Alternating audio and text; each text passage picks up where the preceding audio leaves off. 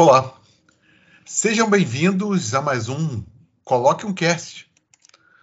O Coloque um Cast é uma sucessão de conversas informais que eu tenho eh, aqui do Rio de Janeiro, eu, Marcelo Pacheco do Rio e meu amigo Antônio Castilho de Brasília.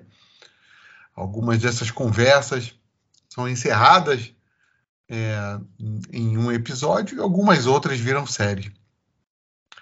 Não porque esses assuntos tenham fim, mas porque nós não conseguimos esgotá-lo num tempo razoável. Então, nós é, é, reiniciamos, restartamos o, o assunto é, em mais dois ou três episódios, ou quantos nós achamos necessário. É, o, o episódio sobre é, o Sol, né, e manchas solares, explosões solares, continua hoje. Algumas coisas ainda deixamos de, de mencionar. É, o Castilho é o homem de ciência, eu faço aqui a escada como leigo, né, tentando imaginar o que o, o ouvinte possa é, estar pensando sobre o assunto. Nem né, o Castilho nos dá a, a parte técnica e científica de toda a história. É, o Sol, embora nós conversamos isso no, no primeiro episódio, esteja presente na nossa vida, é, não só é, no nosso cotidiano, mas na nossa cultura, é, na ciência e etc. É, embora seja citado em prosa e verso por aí, é, ainda é um, um, um, universo em si desconhecido. Então, nós estamos tentando é, dissecar aqui alguns fenômenos é, do astro-rei, é, que, de uma forma bem informal, é, com algumas questões e alguns insights sobre, sobre o tema. É, nós falamos muito sobre explosões solares nos, nos dois episódios anteriores mas não tocamos muito. O Castilho falou, mencionou algumas vezes sobre as manchas solares. É, manchas solares são manchas mesmo, não, não é aqui nenhuma. O Castilho pode me corrigir mais tarde, mas são áreas escuras na superfície do Sol, basicamente. Né? É, mas da onde surgem, né? O que são essas essas manchas, né? que para nós parecem escuras, né? Mas escuras por serem mais frias, frias em relação às outras partes da superfície do Sol, é claro, né? né? Nós mencionamos, recordando nos episódios anteriores, que explosões solares são umas explosões repentinas de energia, né? causadas pelo, pela reorganização do, do campo magnético, né? E perto das manchas solares. Enfim. É, mas e essas manchas solares, como se originam e quais os efeitos delas né? na, na, nossa, na nossa vida? O que ela influencia o planeta Terra? Né? É, enfim, elas já, já falamos, eu já disse aqui que são áreas escuras que se formam na superfície solar, né, resultado de um intenso fluxo magnético né, é, que, que acontece um pouco mais distante do interior do Sol. São áreas grandes, né, esse fluxo magnético. É, acho que nós falamos sobre fotosfera, né, Castilho, da outra vez. O Castilho deve mencionar isso de novo, porque são vamos distinguir depois o que é fotosfera, o que é cromosfera e tal. Enfim, é, essas, é, essas áreas são áreas mais frias, né? frias em relação às superfícies, já mencionei, em torno de 7 mil graus Fahrenheit. Né? Menos densas, mais escuras, enfim. Né? E elas aparecem em uma ampla é, variedade de formas. Né? É, depois o, o Castilho vai mencionar, acredito, as diversas áreas das manchas, né? E o que acontecem com elas e nós vamos depois destrinchar quais os efeitos, quais os efeitos dessa dessas manchas solares é, quando é, elas se manifestam e junto com as explosões e quais são os efeitos no nosso para o nosso planeta. Bom dia, boa tarde, boa noite, Antônio Castilho. Bom dia, boa tarde, boa noite, meu amigo Marcelo Pacheco, queridos ouvintes do Colloquium Cast. É, partindo para mais uma etapa né, da, da continuidade desse bate-papo a respeito do Sol, nosso astro-rei, nosso guia, nosso é, diretor do espaço aí do, do sistema solar. É, concordo com as palavras do Marcelo, mas antes de tudo, hoje eu vou fazer uma, é, uma referência aqui sobre o Dia do Físico, né? Parabenizar todos ah, os companheiros sim. aí que militam na área, né? Dia 19 de maio, o Dia do Físico, né? Então, parabenizo a todos é, nessa labuta diária, tanto o pessoal da área do ensino aí, né? Das licenciaturas, da formação, né? do, do, do nosso material mais precioso, que é o material humano, como também aos pesquisadores, né, o pessoal que está aí dentro dos laboratórios, desenvolvendo pesquisa, trazendo novidades no, no, nesse campo maravilhoso que é a física. Né? É, e a gente está subindo aí alguns episódios, só fazer uma referência, eu comentei com o Marcelo agora no briefing aqui, que no episódio de física quântica, se eu não me engano, no 2, teve uma participação especial, né? Meu cachorrinho aqui entrou e deu uma latida, eu só fui ver na hora que a gente estava fazendo a revisão. Mas é, é, um, é um cachorro cientista. Alguma coisa que nós falamos aí, talvez ele quisesse é, se queria se manifestar. É.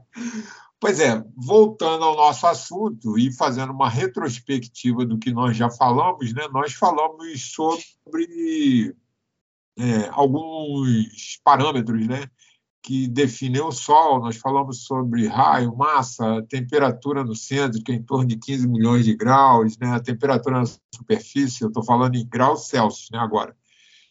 A temperatura de superfície que é mais baixa, né, 5.800. A, a grande batalha, entre aspas, né, que ocorre entre as forças eletromagnéticas e a força da gravidade, né, que faz esse movimento de vai e vem dentro da, da bola de, entre aspas, também bola de fogo, que é o Sol. E é, nesse contexto vem as manchas solares, as explosões solares, devido a essa intensa atividade, né, tanto da gravidade e principalmente, nesses casos, com a atividade eletromagnética. É, isso vem sendo estudado é, desde 1700 e pouco por Schwab, né? Poxa, o Heinrich Schwab que, que faz esse, esse estudo, fez, iniciou esse estudo, só que tem que não tinha os recursos tecnológicos que nós temos hoje, né? E é, assim, é, é uma digressão que a gente faz e, e no final eu, eu vou concluir com uma outra digressão. Né?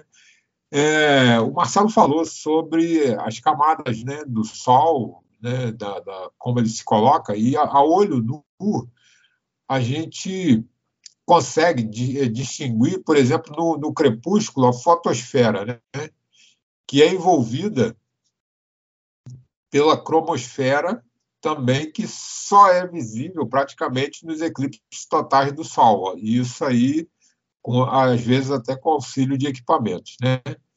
É, e rodeando tudo isso existe a coroa solar, que também só é visível durante eclipse através de um aparelho, né, que é o cronógrafo.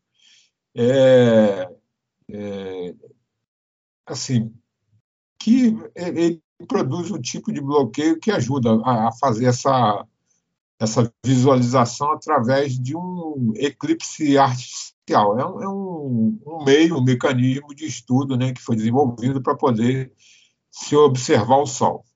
É, então, falamos sobre, rapidamente, passando sobre a coroa, né, a cromosfera, né, é, é, que a gente sabe que enquanto na superfície aí, agora falando em termos de graus Kelvin, né, que está tão próximo aí que tá, por exemplo, é, a temperatura média né, da superfície visível do Sol está em torno de 6 mil kelvins, né, que está próximo aí dos 5 mil e poucos graus Celsius. Né? É, a cromosfera atinge temperaturas superiores a 10 mil kelvins, que também está próximo de 9 mil e poucos graus Celsius. Né? É, é, há uma explicação aceita para esse enigma, dessa diferença de, de valores, né? é, que se supõe que parte da energia que deixa a fotosfera é acústica. Né? Então, é, existem equipamentos que fazem a, é, a, captação de sons, né? e são sons assim extremamente estrondorosos, né? que são é, produzidos nessa guerra, né? na produção de energia é, ou na transformação de energia que ocorre né, da da, da, da grande fornalha né, de produção, de, de, geração de energia ou de, de, transformação de energia que ocorre quando a gente é, estuda caso do Sol, quando os núcleos de hidrogênio são fundidos e formam o hélio, e aí vão se formando os outros componentes na, no crescente aí da, da tabela periódica. Né? É,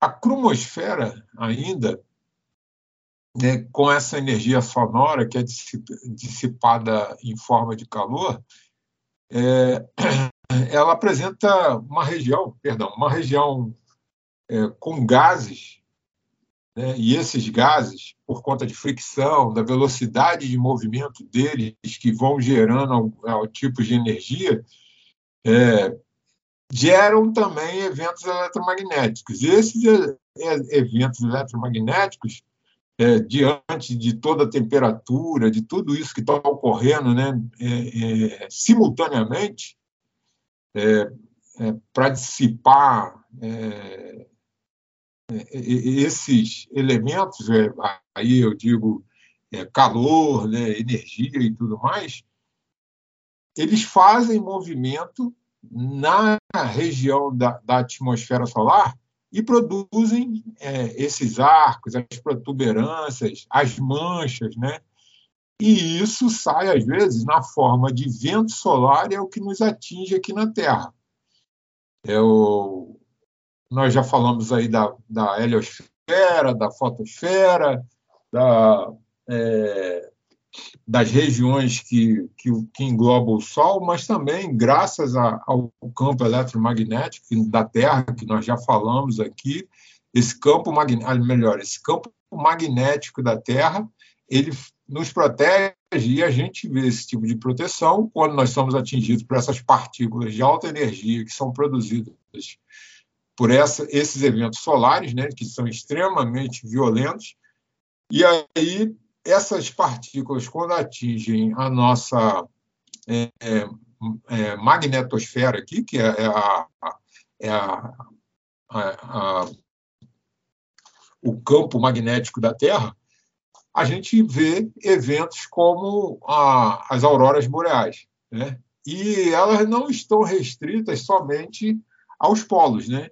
Nós vemos ela principalmente nos polos, né? com a coloração mais esverdeada, às vezes tonalidades azuladas e tudo mais, mas já foram detectadas é, essas atividades em função da, da carga e da dimensão desses eventos até na Flórida. Vejam, é, a Flórida está bem próxima ali do, do Equador, né, e conseguiu-se verificar isso, inclusive com outras tonalidades, tonalidades avermelhadas e mais amareladas, né. Então, não há impedimento dependendo da quantidade de energia que é dispersada é, pelo Sol. É, esses fenômenos né, são ligados à coroa, né, mais especificamente, que é a parte mais externa do Sol ali, que está envolvida é, né, quer dizer, tá, é, é, a película que sofre né, com aquela movimentação da parte central com a, com a outra parte interior do Sol, em razão desses intensos campos magnéticos. Né? E é, tudo isso se origina nas regiões mais internas, né? e se vão se espalhando em, em torno das regiões que vão é, vindo à superfície é, do Sol. Essas linhas de campo magnético da superfície do Sol são inteiramente regulares, por isso que existem manchas de diversos tamanhos e, e a própria atividade em si ela é, vai se tornando muito irregular, né? E a, em, em, que pese a gente esteja é, é, citado aqui que os estudos do Sol nos levam a, a crer que há uma periodicidade de 11, 11 anos que essa atividade aparece com recorrência, né? Mas é, o tipo de tamanho, como isso se dá e tudo mais, isso daí aparece de forma irregular né, e recebe o nome comum que a gente chama de manchas solares. A gente falou também das manchas solares, das, dessas erupções, né, da, da, das protuberâncias. Não aprofundamos, porque é, o tempo é curto, né, a gente está passando uma visão para que vocês possam, né, para que nós possamos pesquisar e aprofundar é, nos diversos meios de, de, comunicação que a gente tem, nas bibliotecas online, né? Existem, existe muito material de pesquisa que pode ser disponibilizado aí, é, e encontrado com facilidade, de maneira segura, em alguns sites de é, confiança é, na própria rede. Né? Bom, é, feito isso, a gente vai falar hoje, para assim, concluir essa etapa, dos ciclos de atividade solar e, e, e, e quer dizer, e, o, os efeitos dessa atividade solar na Terra. Né? Marcelo, com você.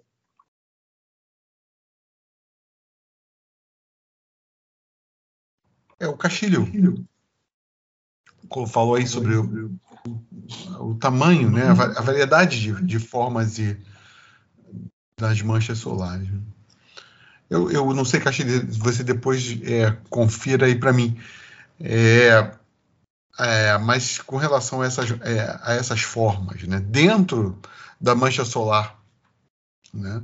a gente tem é, uma área, a área chamada uma área mais escura que a gente chama de umbra. Curiosidade, né? Curiosidade dentro de um de universo científico. À medida que a mancha solar né, entre aspas, amadurece, né? ela vai se tornando mais intensa, essa uma área menos escura, área menos escura e periférica, né? É, que se desenvolve ao redor dessa mais escura, que a gente chama de umbra, chama-se penumbra. Aí está, Castilho, a poesia dentro da ciência. Né? Essas manchas podem crescer de um ponto individual para outros grupos organizados, ou mesmo evoluir para grupos muito grandes e complexos de manchas, né, com diversas é, polaridades magnéticas diferentes. Né. É, a gente também não vai entrar aqui né, nessa parte de, de ondas eletromagnéticas, mas é, para que a gente perceba o quanto o, o, fenômeno é complexo e ainda distante do nosso entendimento. Né as maiores manchas solares, por exemplo, podem cobrir áreas é, maiores do que o tamanho do nosso planeta. Por exemplo, são dimensões é, literalmente fora do nosso alcance, né? É, enfim, então é, esses, esses grupos de manchas são é, visíveis por observatórios nossos, né?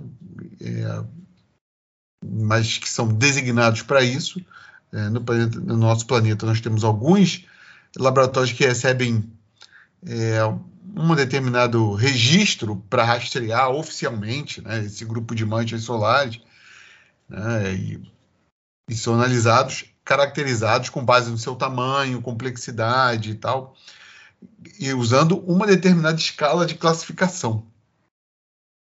Né, para que acredito eu, que a gente perceba né, é, uma, um certo padrão na formação dessas manchas. Não sei. Isso aí é uma conclusão minha. Né? Então, enfim, então você classifica por, por tamanho, por, uh, e por é, classificação magnética também. Né? Eu também não tinha essa noção. Né? E é uma classificação diária. Né? Você tem uma observação diária desses observatórios classificados e registrados para isso, né? e você depois você tem um, um relatório que eles chamam de resumo da região solar. Né?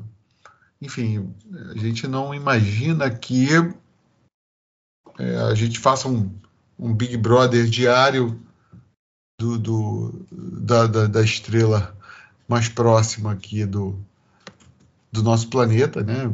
Então, eu não tinha a ideia que existia esse relatório, esse, esse resumo, né?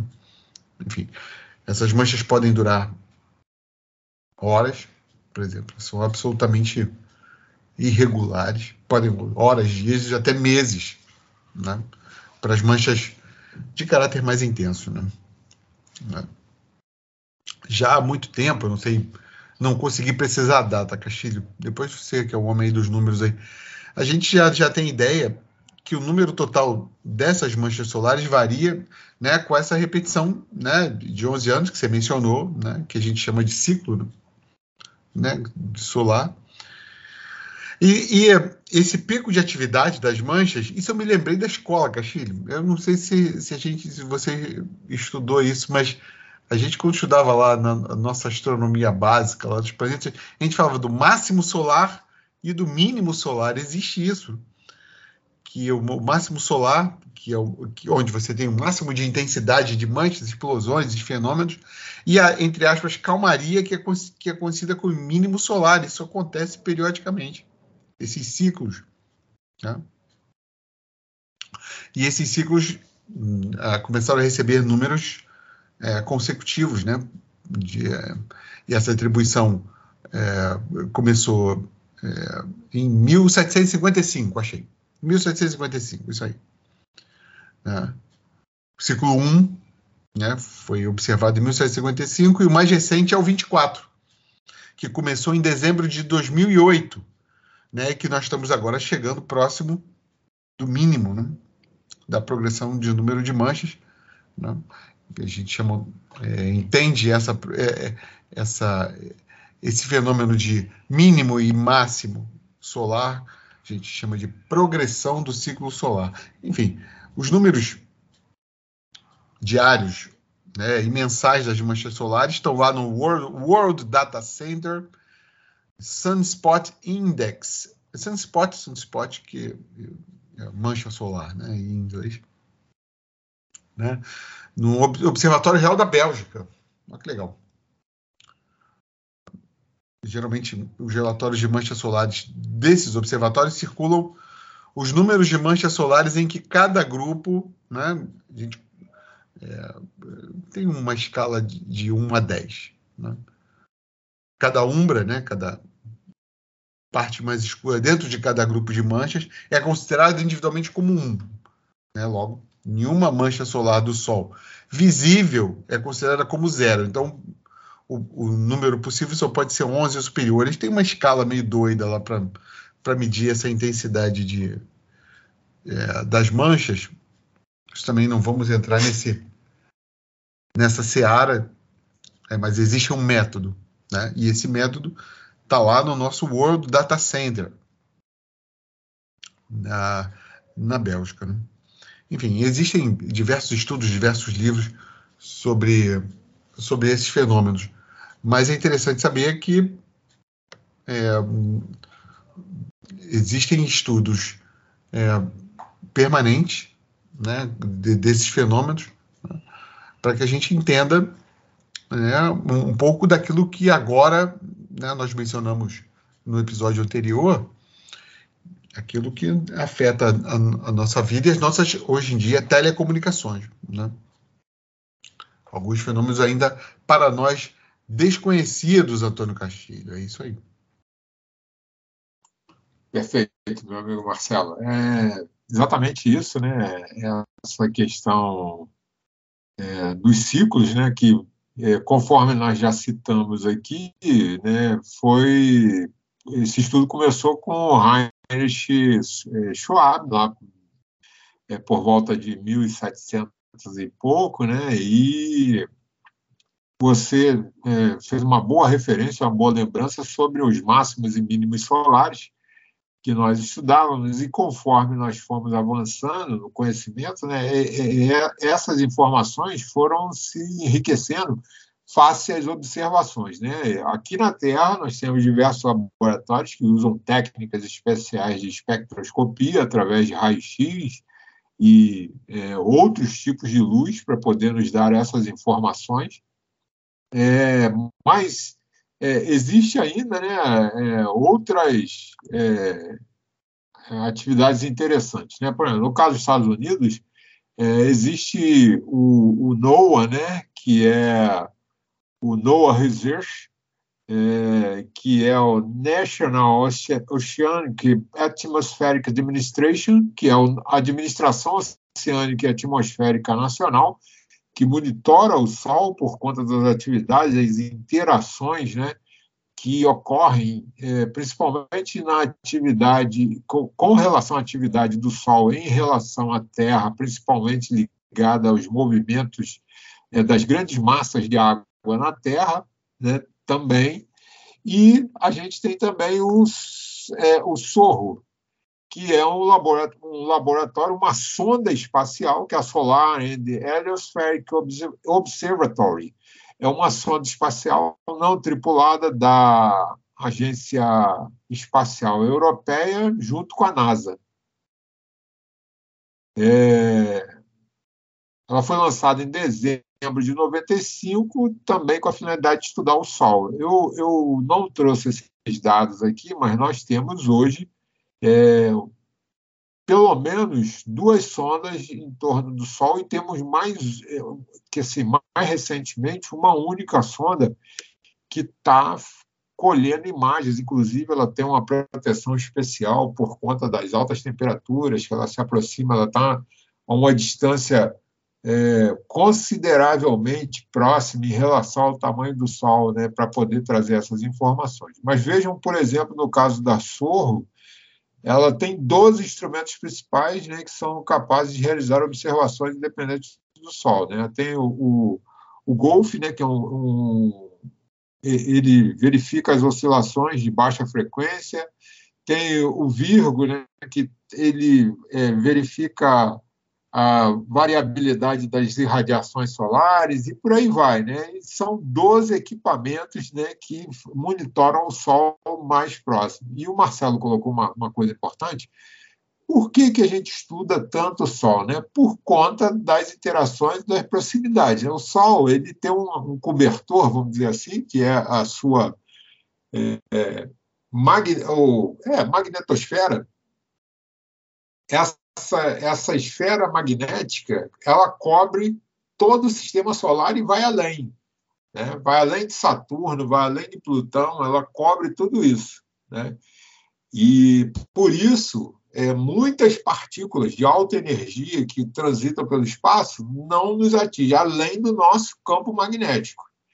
É, nós não somos atingidos. E, e, esses estudos são importantes, dadas essas atividades do Sol, essa irregularidade de idas e vindas dos ciclos, dos ciclos solares, né, que a gente é, procura estudar para entender isso, porque uma atividade mais descontrolada do Sol, e outra coisa, né, é, estou falando da atividade descontrolada, a gente está tentando se proteger de uma possível, é, de um possível evento não planejado ou não detectado que possa ocorrer e nos atingir. Nós citamos aqui as dificuldades que nós temos, inclusive dos eventos já acontecidos no passado, com relação a essa atividade solar, que já atingiram a Terra através dos ventos solares e causaram danos e que nós não estávamos preparados. Por exemplo, o Nordeste dos Estados Unidos, não é segredo para ninguém, é onde ocorrem ou onde são instalados maiores ativos em tecnologia, informação, né, energia dos Estados Unidos. Né? E hoje é, há uma corrida contra o tempo para se criar sistemas de proteções nas unidades de, gera, de, de, de, transformação de energia, vou me corrigir aqui, lembrando Marcelo, que ele colocou isso muito bem, nas unidades de transformação de energia, nas unidades de distribuição de energia, para que esses eventos é, magnéticos não causem danos nas nossas redes. Né? Conforme citado no, no episódio anterior, é, se uma catástrofe dessa nos atingisse, atingir, atingisse agora, nós teríamos uma dificuldade imensa para poder restabelecer esse serviço. Né? Estima-se que se esse, esse nosso patrimônio fosse danificado por um evento de, de, de, uma, de uma grande magnitude, nós é, levaríamos em torno de 10 anos ou mais para poder voltar ao padrão em que nós nos encontramos hoje. É, imagine o seguinte: nós tivemos algumas catástrofes recentes no Brasil com relação a rompimento de barragens, né, barragens de rejeitos é, de mineração. Até hoje, até hoje, a gente não conseguiu voltar a 100% da normalidade do que é, existia antes. É, voltar a vida ao normal. E imagina tudo isso, né, que nem nós já comentamos aqui, com relação a, a serviços hospitalares, serviços de distribuição de água, serviços de energia né, e, e outros serviços importantes, todos dependentes da energia, que tem uma interação é, vulnerável com é, essas atividades solares. Né? É, partindo aqui para, é, para a conclusão do nosso evento de hoje aqui, o Marcelo citou muito bem a questão da penumbra e da umbra. É, só lembrando, né, você lembrou, você colocou aí da, do, dos mínimo, do, do, máximo e mínimo solar, né, que nós estudamos lá no, no nosso ensino, ensino fundamental fundamental, ensino médio, né, de uma maneira bem é, é, pouco aprofundada, mas vamos lembrar o seguinte: é, penumbra e umbra estão ligados lá naquela parte da ótica que a gente estuda quando a gente pega uma lanterna e coloca uma bolinha de ping-pong, uma bolinha de tênis, né, é, entre um anteparo, onde a gente está projetando a, a, a luz, e a lanterna, né, que é a fonte é, de luz, né? E aí você consegue ver essas regiões de penumbra, de sombra, né, a umbra, consegue ver tudo isso, né? Apagando a luz, você consegue mostrar isso. E essas, é, essas imagens não são diferentes com relação a, ao que se vê nessas manchas que, que, que, aparecem no Sol. Então, o Marcelo colocou uma, uma, uma coisa interessante, que são esses estudos, é, não fica bem claro como é que isso se forma, o que, que acontece no interior solar, porque ele é difícil, de difícil prospecção. A gente tem algumas suposições, dado o nosso arcabouço de conhecimento aqui formado, né? então a gente supõe que possa acontecer o evento de uma tal maneira, mas a gente não tem certeza é, por conta da, da, das dificuldades. Né? É, ainda é, lembrando aí que essa, as regiões de manchas solares, né, é, é, todos os dias, em todas as regiões de manchas né, do, do disco solar, é, principalmente nas partes voltadas para a Terra, são analisadas é, quanto a uma ameaça eruptiva, né, e elas recebem um número. E isso é feito pelo, pelo NOAA, né, que é o Centro de Previsão de Clima lá dos Estados Unidos, é, e essas regiões de mancha solar, especialmente as, aquelas com é, layouts magnéticos complexos, são conhecidas como fenômenos chamados de erupções solares, né, que a gente já comentou aqui. Né? É, lembrando que isso tudo né, tem relação com o, o, a rotação do Sol, a rotação da Terra, né? são eventos de extrema dinâmica né, que a gente é, percebe. Né? E isso é muito interessante. Bom, os efeitos da atividade solar, e aí isso aí vamos para uma situação bem simplificada né, nessa conclusão. Né? São é, efeitos que é, são provenientes dos períodos de atividade solar intensa. Né? E o Sol costuma lançar uma quantidade interessante de matéria no espaço. Né? Conforme a gente já comentou aqui, são fluxos de gases excitados que saem do Sol e podem atingir a Terra com velocidades superiores a 500 km por segundo. É só para a gente ter uma ideia, uma colinha aqui rápida, né? A gente é, falou, é, a gente fala sempre da velocidade da luz, né? Que são é, são, que são 300 mil quilômetros por segundo. Né? Para a gente ter uma ideia disso, dessa situação, é, dá em torno de um milhão de quilômetros por hora. Isso aí no caso dessa da velocidade desses eventos que atingem a, a, a Terra e são produzidos pelo Sol. Então é uma velocidade gigantesca. Imagina isso quando atinge a Terra, né? A gente não consegue nem perceber isso aqui, né? É, a comparação com a velocidade da luz é uma comparação mais robusta, né? Que aí você é, isso aí eu tô, eu tô falando, mas é porque esses números normalmente a gente não manipula no dia a dia, né? A, a nossa é, a gente está muito ligado aí nos nossos quilômetros por hora aqui da Terra, né? De ah, o carro estava a 300 quilômetros por hora, que não sei o quê. Mas esses eventos astronômicos eles envolvem uma quantidade de massa gigantesca, uma quantidade de energia muito maior ainda, e as velocidades são é, muito robustas. No caso da velocidade da luz, ela chega é, a um bilhão de quilômetros por hora. é um negócio assim, assustador, né? Se a gente for comparar com a nossa vil velocidade aqui de 80 quilômetros por hora, que é, nos permite, às vezes, andar ou mais, aí, 100 né, km por hora nas, nas, nossas rodovias aqui no Brasil. Né?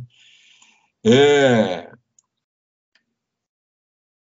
E, e, e, esses eventos, por isso, né, dessa velocidade de 500 km por segundo, é chamado de vento solar. Né? É, é, além desse material, as, as, erupções solares, e aí a gente passa para outros, é uma outra visão dos eventos eletromagnéticos né, que, que o Sol produz em função desse choque de partículas, da gravidade e tudo mais, é a emissão de raio-x, raio ultravioleta, que aquece as camadas superiores da atmosfera terrestre. Isso aí nós somos atingidos por isso.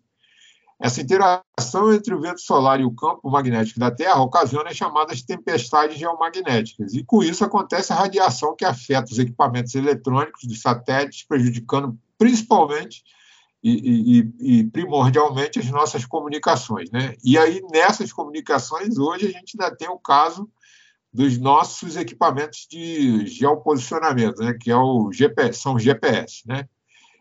E Além do, de, de, de, tudo isso, os próprios satélites podem ser danificados ou perdidos. Né? Por exemplo, a, a própria estação espacial está submetida né, a, a, essas situações é, graves. Né? É,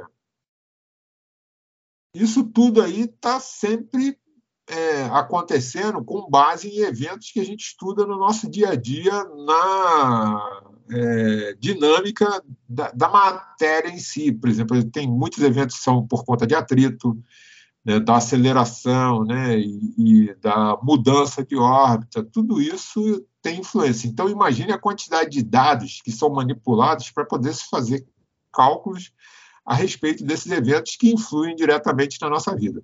E, por fim, é, no caso dos ventos solares muito intensos, né, astronautas em órbita correm risco de vida, é, é uma coisa assim muito grave, né? O espaço não é um lugar amigável, né?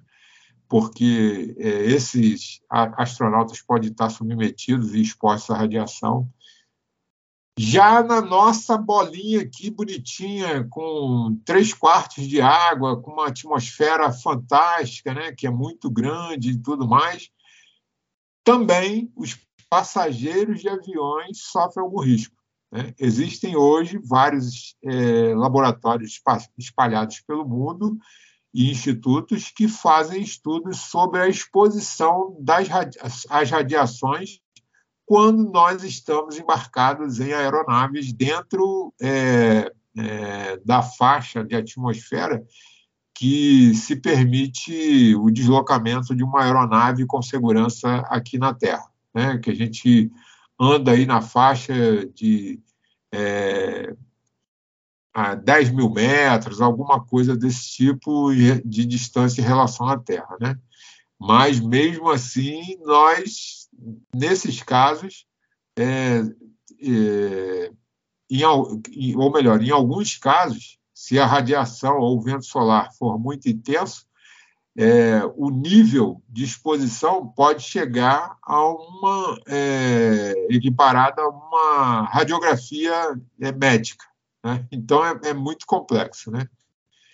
E só para a gente é, é, pontuar aqui, em 2003, nós atravessamos um período de atividade solar que foi relativamente intensa. Né? É, houve uma grande, um grande lançamento de, de, de é, uma quantidade de material que atingiu a Terra no dia seguinte ao que ocorreu a explosão. Isso aí você pode procurar é, no YouTube, né, né, nesses canais de mídia que você vai encontrar. Né? Então, é, o Sol é muito importante para as nossas vidas. Nós somos seres de luz, já falamos isso daqui, porque por conta da fotossíntese, dos alimentos que nós ingerimos, das transformações que ocorrem é, a nível celular, né, de, da, produção de energia para que nós possamos nos manter.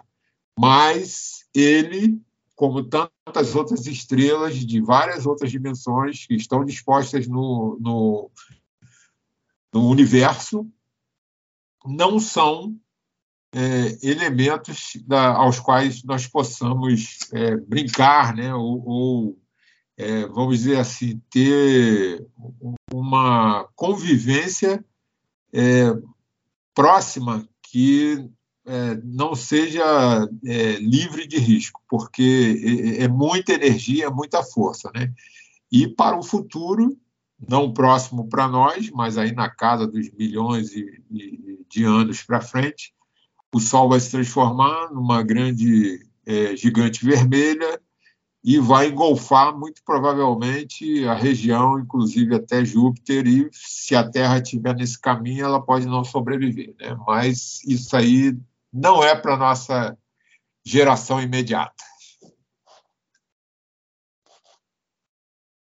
É o, nós já estamos, hoje é dia 19, 19 de maio de 2022. E nesses últimos dias, boa parte do país está aí passando por um frio atípico. Né? Então, eu e Castilho, antes da, da gravação, falávamos sobre o afélio, que é um fenômeno né, de uma forma bastante simplória, quando a Terra e o Sol estão num ponto mais distante, né? É, em suas órbitas.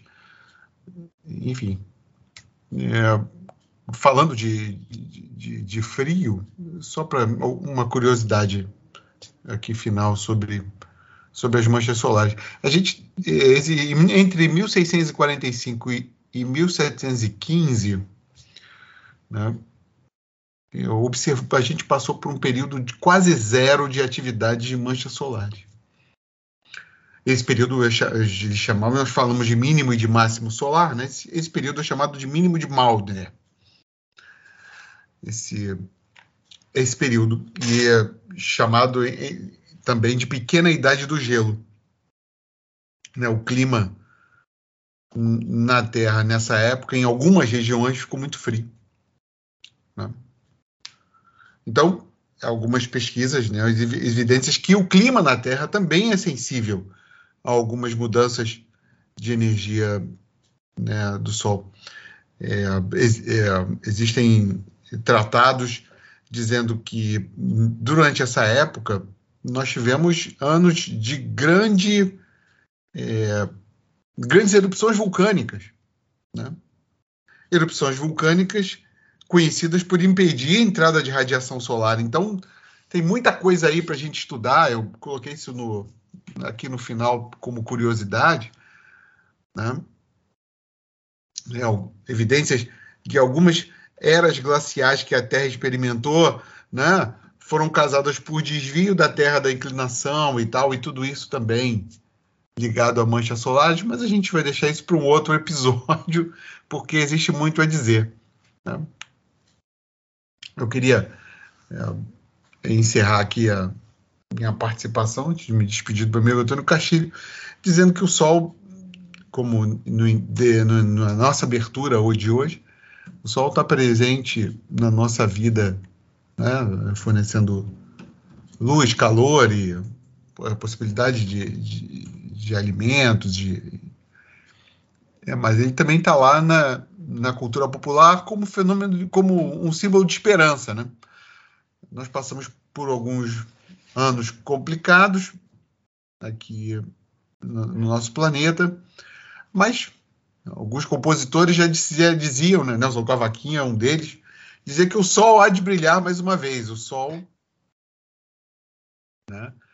Como aí um símbolo de esperança, como se a ausência dele, né, fosse um período de trevas e que a gente passaria por uh, teríamos um, um porvir melhor. Então, eu queria encerrar aqui a minha participação, dando bom dia, boa tarde, boa noite ao amigo Castilho e a todos vocês, né, que se a gente não tem ainda como é, saber de tudo que acontece na superfície, no interior do Sol, né, nós trouxemos o Sol um pouco mais próximo de nós e colocamos é, no nosso dia a dia vestido, fantasiado de esperança. Então, para todos aí, que o sol nasça todos os dias na vida de cada um de vocês, meu caro amigo Castilho.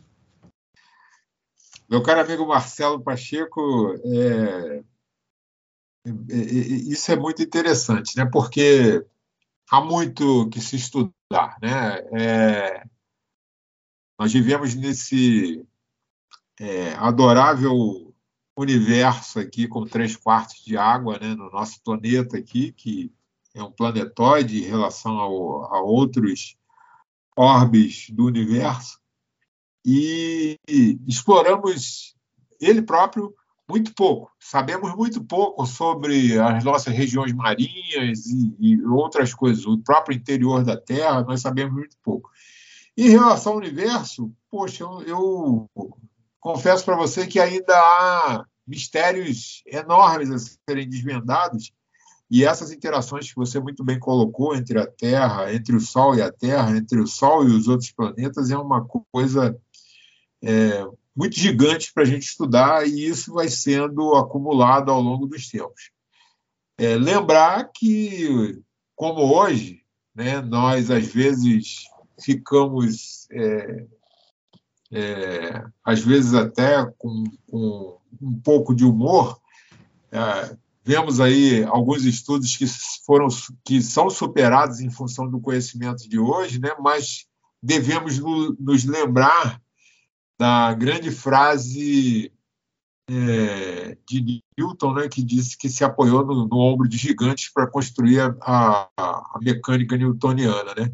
O todo conhecimento é feito por partes, né? E, e, a gente vai descobrindo ao longo do tempo. Mas com certeza no futuro, é, se alguém ouvir essas ondas eletromagnéticas que, que nós estamos gerando aqui através dessa, desse bate-papo, é, talvez seja motivo de riso em função do nosso pouco conhecimento, que para a época a gente já, já, já tem uma, uma informação grande em razão dos equipamentos que nos fornecem essas informações, né, e também pela pesquisa que é desenvolvida, mas no futuro, com certeza, isso tudo vai ser superado, né? se nós conseguirmos sobreviver a essas é, atividades solares, essas atividades que acontecem aqui na Terra. Né? Rogamos que possamos continuar nas nossas, na nossa civilização e nas nossas gerações através é, do conhecimento e do desenvolvimento para o bem da humanidade. Bom dia, boa tarde, boa noite a você, Marcelo Pacheco, e aos nossos queridos ouvintes. É isso. Então, até o próximo episódio do Coloque um Cast.